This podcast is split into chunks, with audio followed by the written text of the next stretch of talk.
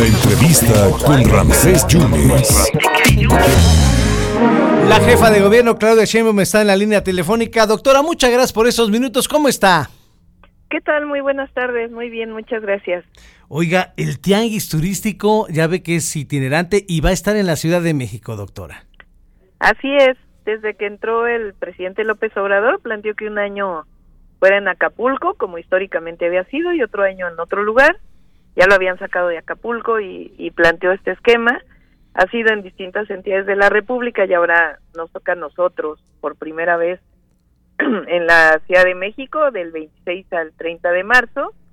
Y es una, un evento pues importante porque vienen empresarios pequeños, medianos, grandes de toda la actividad turística y pues conocen la ciudad y hacen pues mucha planeación hacia la ciudad y también al país porque pues esta es la ciudad capital de todas y todos los mexicanos. Veracruz va a estar presente en el pabellón, ¿no?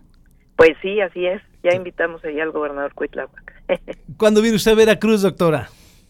Pues estamos planeando ahí, eh, hemos estado aquí muy ocupados ahora en la ciudad, pero vamos a pues hacer todo lo posible por ir pronto. Está usted entonces recorriendo todas las alcaldías.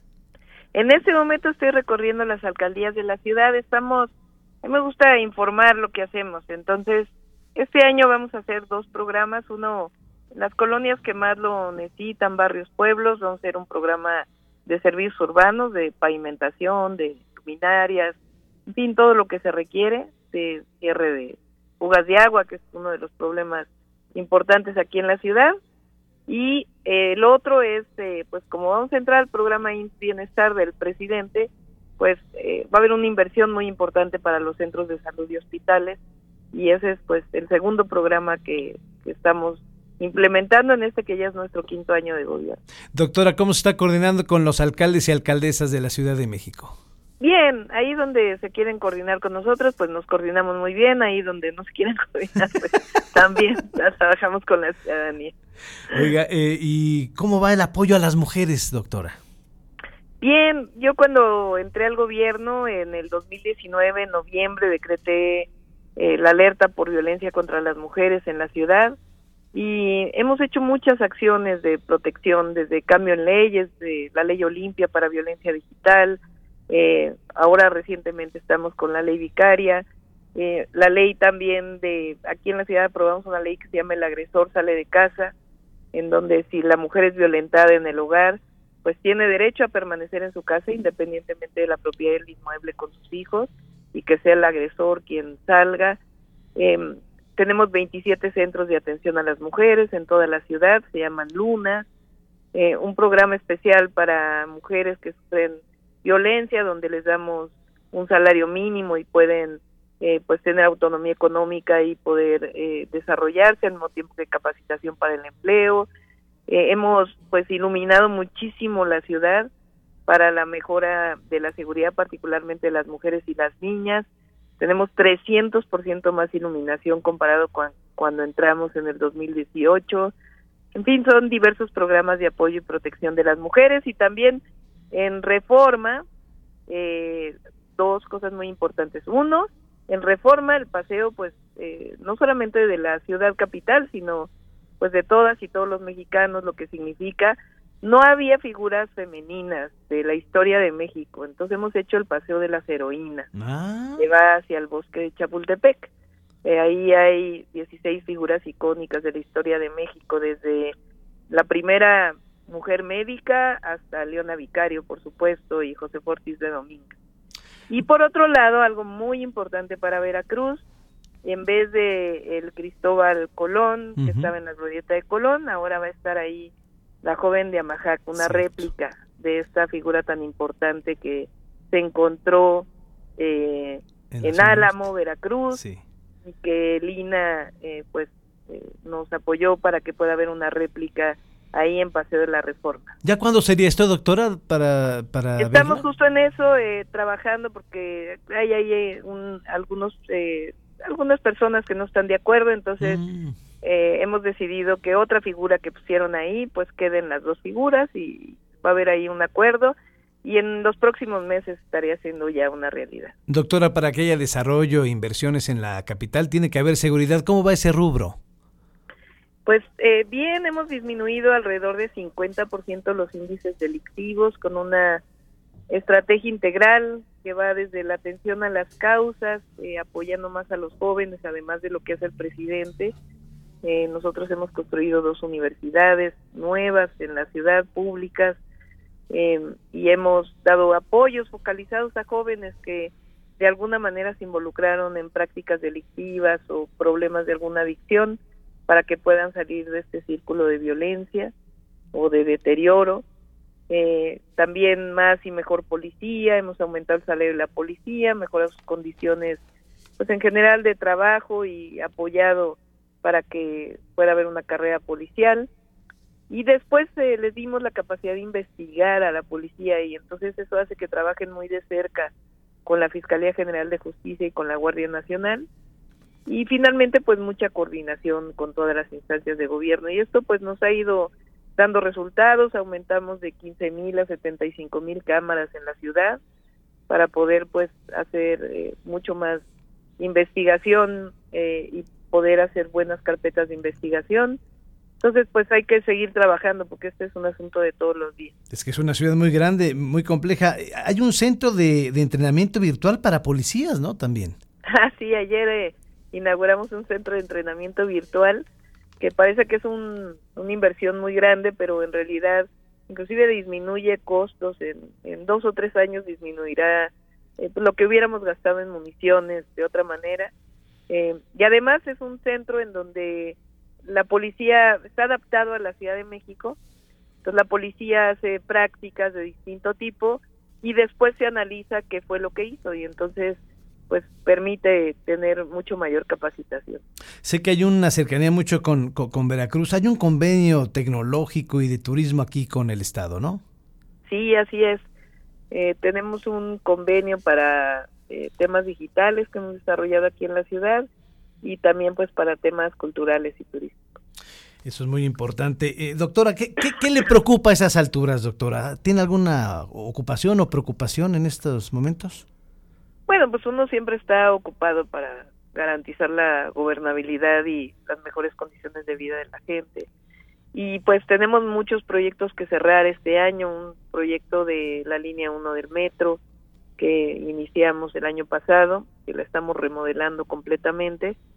Eh, también eh, estamos ayudando al presidente a cerrar el tren interurbano México-Toluca, el programa Chapultepec Naturaleza y Cultura, eh, entre otros proyectos, nuevo campus de la Universidad Rosario Castellanos que creamos. Entonces, eh, pues es el, el, cierre de distintos proyectos en la ciudad. ¿Le preocupa el metro? ¿Sigue la Guardia Nacional en el metro?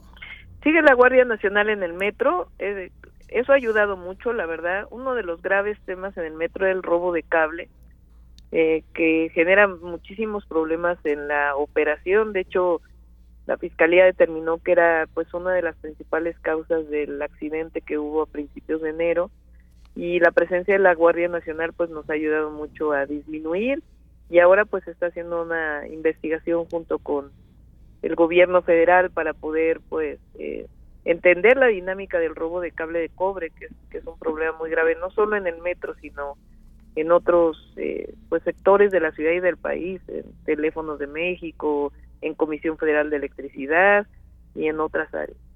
Entonces, no hay fecha de que la Guardia Nacional eh, va, a continuar ahí entonces en el... Por lo pronto va a continuar y eh, pues eh, vamos a estar evaluando, yo evalúo diario la presencia de la Guardia Nacional y lo que ocurre en el metro.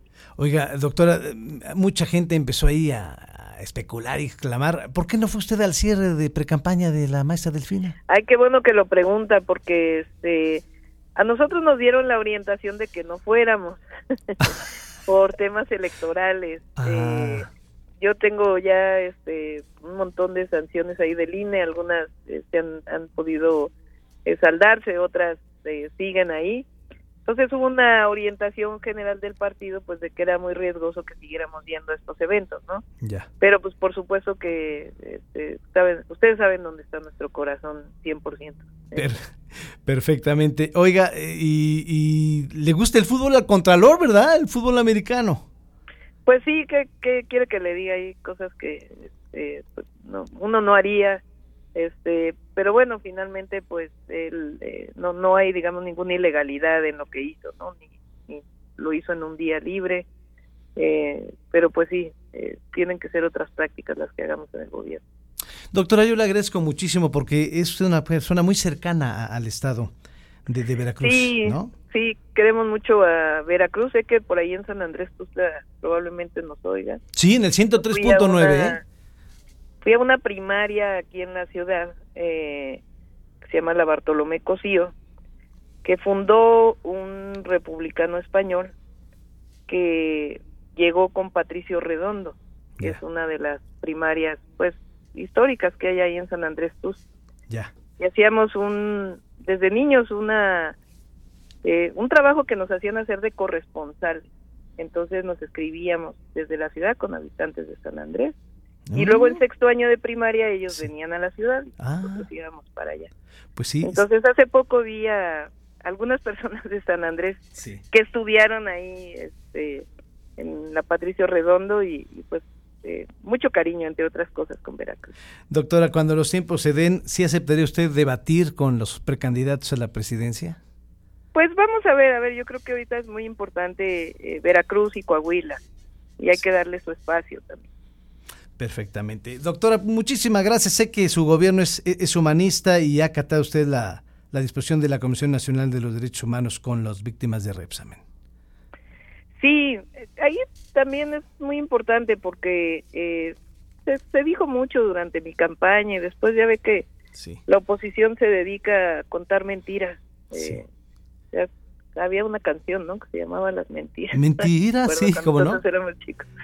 eh, y decía vamos a contar mentiras, ¿no? Así, así creo que. Ah, de Enrique Llana, vamos a contar mentiras, Lala, sí, cierto, sí. Exactamente. Exacto. Eh, y se dijo muchas mentiras de que cuando yo estuve en la alcaldía de Tlalpan fue cuando se construyó esta escuela. Es absolutamente falso. De hecho, nosotros presentamos denuncia penal en su momento contra pues, servidores públicos que no habían acatado que se construyera un cuarto piso que se hizo pues mucho tiempo atrás de lo que nosotros estuvimos ahí en la alcaldía. Pero de todas maneras la Comisión Nacional de Derechos Humanos orientó a que se hicieran muchísimas cosas para la reparación integral del daño. Y entre otras pues es una disculpa institucional porque pues es algo que nunca debería de haber ocurrido. Y, y por supuesto pues siempre vamos a ser responsables con, con lo que oriente la comisión. Y además eh, pues siempre estuve cercana a los padres en la medida que ellos no, no lo eh, pedían a las madres y pues esta no es la excepción hicimos ahí también un, un memorial especial para todas las personas que lamentablemente fallecieron durante el sismo del 2017. Doctora, buena relación con Ricardo Monreal, con Marcelo Ebrar, con Adán Augusto, el secretario de Gobernación. con todos, con todos muy buena relación. Perfectamente. Doctora, muchísimas gracias. Que no sea la última vez que platiquemos y si viene usted a, Veracruz, platicamos de, de, los asuntos, ¿le parece? Sí, claro que sí. Muy buenas tardes. Muchas gracias a la doctora Claudia Sheinbaum, es la jefa de gobierno capitalino y pues habló de todo y contestó de todo en estos micrófonos y la colaboración que hay con el gobierno del estado en cuestiones tecnológicas, de cibernética y también en cuestiones turísticas y confirmando que está el tianguis, el tianguis que es, ya es ahora itinerante, el tianguis de turismo que se llevará en marzo en la Ciudad de México. La doctora Sheinbaum.